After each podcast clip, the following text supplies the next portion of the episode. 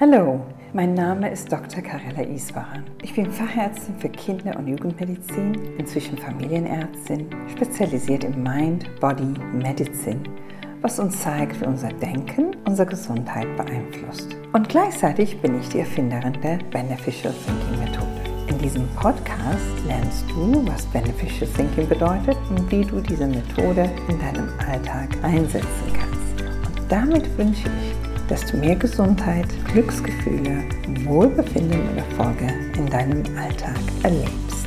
Beneficial Thinking, dein Podcast für ein entspannteres Leben. Heute geht es um die Frage, wie wichtig ist eine gute Kommunikation und wie gelingt diese? In der Beneficial Thinking House gibt es eine Erdgeschosswohnung. Das ist ganz wichtig. Diese Erdgeschosswohnung ist tatsächlich da, wo wir soziale Fähigkeiten haben. Und unter anderem ist diese Kommunikation mit Menschen eine ganz wichtige soziale Fähigkeit, die wir tatsächlich so sehr häufig lernen müssen. Zum Beispiel als Arzt oder Ärztin ist es in meinem Job, wenn man mich fragt, was ist das Wichtigste, was eine Ärztin mit sich bringen muss, um erfolgreich zu sein? Eine der wichtigsten Dinge ist zuzuhören. Zuhören und Mitgefühl entwickeln für das, was diese Patient erleidet. Der Patient kommt zu mir, weil er krank ist oder einen Mangel hat oder ein Problem hat. Mein Job ist nicht zu verurteilen, mein Job ist nicht, mich darzustellen. Es geht nicht um mich. Ich muss zuhören und empfinden, was dieser Patient empfindet, um ihm oder ihr zu helfen. Im Grunde genommen, was verbindet uns mit dem anderen Menschen? Die Sprache verbindet uns. Das heißt, wenn jemand mir entgegenkommt und er sagt was, wenn ich genau hinhöre, weiß ich denn, was dieser Mensch braucht und kann ich dem vielleicht was geben. Das wird bei diesem Menschen eine sehr wertvolle Verbindung anregen zwischen uns beiden. Das heißt, Menschen sind sehr wertvoll, weil wir brauchen Menschen, um zu überleben. Ohne Menschen kommen wir nicht weiter. Und wenn ich zuhöre, beschütze ich mich selber vor unangenehmes Verhalten und merke, was ist das, was er mir sagen will. Dadurch schaffe ich das nicht falsch zu interpretieren, was dieser Mensch sagen wollte oder machen wollte. Dann reagiere ich auch nicht so spontan und mache keinen Fehler. Dann was ganz wichtig ist, wenn ich nicht zuhöre, erfahre ich auch nicht, was dieser Mensch von mir will. Was wollte er mir geben? Und entwickle ich auch so eine Gewohnheit, tatsächlich diese Menschen nicht wahrzunehmen. Und es ist ganz wichtig, zuhören, gerade als Mensch im Alltag und nicht nur als Ärztin, sondern im Alltag. Hör doch bitte zu, was der andere sagt. Nimm den wahr. Das ist für die Bindung wahnsinnig wichtig. Oftmals kommt es in der Kommunikation zu Missverständnissen. Wie sende ich möglichst klare Botschaften an mein Gegenüber? Die Kommunikation ist eine der größten Stressursachen, finde ich. Deshalb ist es so wichtig in der Beneficial Thinking Methodik, dass wir in unserer Kommunikation arbeiten. Es ist oft nicht das Wetter oder mein Ich, sondern es ist ein anderer Mensch, was mich ärgert und stresst. Und deshalb ist die Kommunikation ganz wichtig. Ich nehme wahr, was der Mensch sagt ich schaue, wie er das sagt und ich überlege mir für mich, was das für mich bedeutet. Und wenn ich diesen Menschen gewinne, habe ich für mich was gewonnen. Und die zwischenmenschliche Kommunikation kommt so oft zu kurz, weil ich nur auf mich poche und denke mir, was will ich? Aber frag dich doch mal, was will eigentlich der andere? Warum steht er neben mir? Was will er von mir? Und was kann er mir geben, kommt aber dann später. Erstmal zuhören und in der Beziehung zwischenmenschliche Beziehungen, in Familien, in Beziehungen zwischen Paaren, ist es absolut wichtig, den anderen zu verstehen, weil nur dadurch kommt eine gesunde Bindung zueinander, indem ich den anderen wahrnehme. Was sagt er? Was will er? Ob das jetzt mein Kind ist, mein, mein pubertärender Jugendlicher oder mein Partner oder Partnerin. Hör zu, Empfinde, was die empfinden und sei schlau. Das ist super wichtig. Welche Rolle spielt eigentlich die nonverbale Kommunikation? Also wir wollen als Menschen gewinnen und wir wollen auch geliebt und gemocht werden. Deshalb ist diese Kommunikation wichtig. Und durch eine gute Kommunikation gewinnen wir auch den anderen, dass er uns mag. Weil wenn zwei Menschen sich mögen, profitieren sie voneinander. Und das wollen wir. Um unser Stress zu reduzieren, brauchen wir Menschen, die in unserem Netzwerk da sind. Und Menschen gewinnen wir nur durch Kommunikation, durch gute Kommunikation. Wenn wir Ziele erreichen wollen, erreichen wir die nicht ohne Menschen. Es gibt nicht viel, was wir allein schaffen. Deshalb sind andere Menschen ganz wichtig. Und es ist immer gut, wenn man einen guten Stand bei den Menschen hat, als jemand, der nur an sich denkt und nur seine Vorteile sieht. Es ist schön. Diese zwischenmenschliche Interaktion sind ganz toll, wenn es ein Gleichgewicht ist zueinander. Unsere Mimik, unsere Art zu schauen, unsere Körperhaltung verrät vieles über uns selbst und es lohnt sich darüber zu denken. Unser Aussehen, das wie ich da stehe,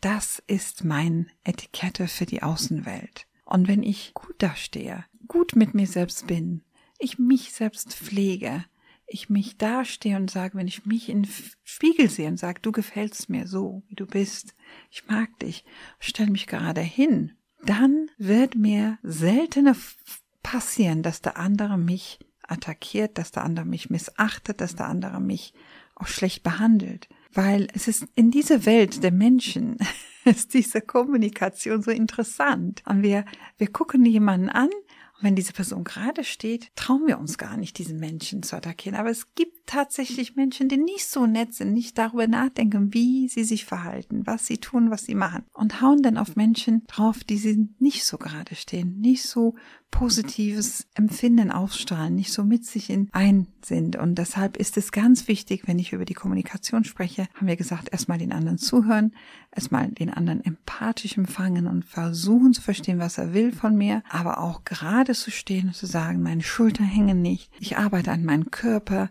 ich mache Sport, ich, ich versuche das wirklich dazustehen, dass man sieht, dass ich Respekt vor mir selbst habe. Und hier ist es ganz wichtig, ich rede wirklich und wiederhole das immer, es geht nicht darum, dass ich Schönheitsideale verfolge, dass ich mein Gesicht tausendmal spritzen lasse, damit ich so aussehe wie jemand anderes. Nein, ich bin ein Individuum, ein ganz besonderer Mensch, weil mich gibt's nur einmal. Selbst bei Zwillingsgeschwister, eineiges Zwillinge, gibt's die individuell unterschiedlich. Und diese Person muss da rausgehen, da stehen und du musst es schaffen, dass du dich selbst schätzt, dass du dir selbst sagst, weißt du was, ich bin mit mir im Reinen, ich finde mich gut. Und wenn du das schaffst, dann stehst du gerade hin und wenn du denjenigen jemanden begegnest, er guckt er dich an und sagt, wow, okay, der steht gerade, der, der mag sich, das ist ein Mensch. Und dann erzeuge ich tatsächlich Respekt und ein gewisse Werte bei dem Gegenüber, was mir hilft, nicht nur Ziele zu erreichen, aber auch als Mensch anzukommen, wo ich hin will. Ich bin weniger gestresst und erfolgreicher und glücklicher. Welche Tipps gibt es noch, um die Kommunikation zu verbessern? Es ist vielleicht wichtig zu wissen, dass nicht jeder Mensch gleich die gleiche Kommunikation benötigt, sondern wenn du geschickt bist, kannst du mal überlegen, mit wem du dich gerade kommunizierst, mit wem du sprichst. Wenn es ein kleines Kind ist, ist es wichtig, dass du dieses kleine Kind für sein Alter schätzt und dann denkst du, ich bin Erwachsener, das ist ein kleines Kind, wir kommunizieren altersentsprechend, alterspassend. Und dann hast du vielleicht einen Partner. Auf gleichen Ebene bist du da in der Kommunikation. Vielleicht hast du ein pubertierendes Kind, was ganz wichtig ist. Dann kommunizierst du anders, weil dieses Kind in der Pubertät, was ein Jugendlicher wird oder jugendliches Mädchen, die haben andere Bedürfnisse. Die kommunizieren ganz anders mit uns als die kleinen Kinder die wollen Abstand haben, die sind, ich sage immer, in diese Selbstbrotphase, die, die, bei denen geht zum Beispiel in dem Gehirn eine neue Verästelung findet statt, ein neuer Riesenumbau, deshalb kommunizieren sie nicht so gern, die verschließen sich in ihren Zimmern. Und ich muss verstehen als Eltern, dass da die normale Kommunikation nicht möglich ist. Ich muss diesem Jugendlichen Platz schenken, Platz muss es finden für sich und für diese Umbaustelle. Und dann gibt's Kommunikation in Stresszuständen, wenn wirklich, ich sag mal, wenn Menschen Menschen verloren haben oder in sehr, sehr stressige Situationen sind, da bin ich anders. Also es ist Empfinden für die Situation erlaubt mir die Kommunikation, zum Beispiel eine schwierige Situation, anders zu gestalten als in, in Situationen, die nicht so schwierig sind. Wir haben zum Beispiel eine Sache, was ich so interessant finde, wenn Freundinnen und Freunde sich treffen, diese sogenannte Wort lästern, auch eine Form von Kommunikation. Und was das verursacht ist, wenn wir diese Austausch haben, schlechte Austausch über Menschen, das versetzt uns in einen Stresszustand, unbewusst. Wir kriegen das gar nicht mit. Und wenn wir dieser Person wieder begegnen, haben wir natürlich andere Gefühle für diese Person. Also versuch mal in der Kommunikation dieses Krokodil rauszuhalten und versuch da mal tatsächlich das Gute in Menschen zu finden.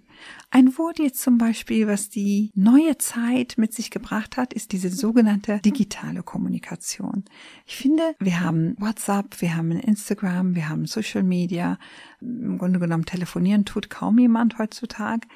Aber es tut was mit uns. Wenn du die Menschen nicht siehst, nicht anpackst, nicht anfasst und nicht bei diesen Menschen bist, dann leidet dein Gehirn, weil die Ausschüttung von dieser Kuschelhormon, die sogenannte Oxytocin, leidet. Und es ist ganz wichtig. Ich habe in meinem Beneficial Thinking Haus dieses Erdgeschosswohnung mit Girlanden und mit, ich habe so Säulen aufgebaut und da gehen die Girlanden auf diese Säulen, die produzieren diese Glückshormone. Unter anderem Dopamin unter anderem diese Kuschelhormone Oxytocin.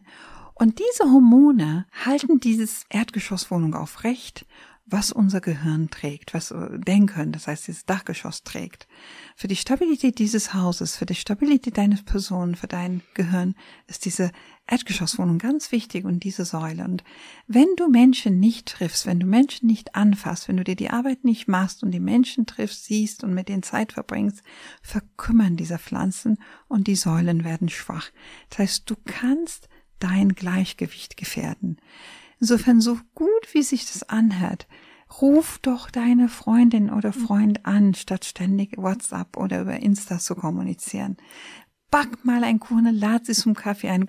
Du musst darauf achten, dass du wirklich dir die Energie aufbringst, um mit deinen Mitmenschen körperlich zu kommunizieren, indem du die umarmst, indem du die siehst, indem du Zeit mit ihnen verbringst. Ansonsten verkümmert die Beziehung und ohne menschliche Bindung hast du wenige Freude im Leben und das muss man verstehen und das ist wichtig. Ich hoffe, dass diese Podcast mit der Beneficial Thinking Ratschläge dir helfen, in deinem Alltag gesunder, glücklicher und erfolgreicher zu leben. Ausführliche Beschreibungen des Beneficial Thinking Methodics findest du in meinem Buch Das Geheimnis ausgeglichener Mütter. Obwohl Mütter im Titel steht, kann im Grunde jede das lesen. Ein wenig über meine Vergangenheit, meine Kindheit erfährst du in meinem ersten Buch Das Geheimnis gesunder Kinder und ich freue mich, wenn du Fragen hast oder Ideen brauchst, kannst du mich über diese beneficialthinking.com Webseite erreichen. Alle Informationen über mich und zu Beneficial Thinking findest du in dem Begleittext bzw. Show Notes. Ich wünsche dir viel Erfolg mit Beneficial Thinking.